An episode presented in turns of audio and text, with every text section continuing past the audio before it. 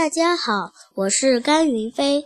今天我给大家读一个名人的幽默故事，和你爸爸一模一样。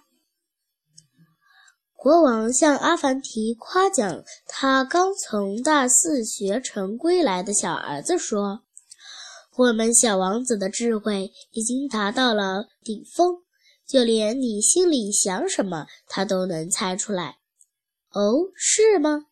阿凡提把手指上的戒指悄悄摘下来，攥在手心里，说：“如果王子真能把我心里想的什么都猜出来，那也准能猜出我手里攥着的是什么东西。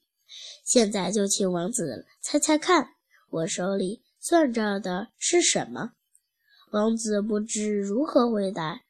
只傻呆呆地站在那儿。那好吧，我就告诉你这个东西的形状，它是圆的，中间有一个洞，这下可以猜出来了吧？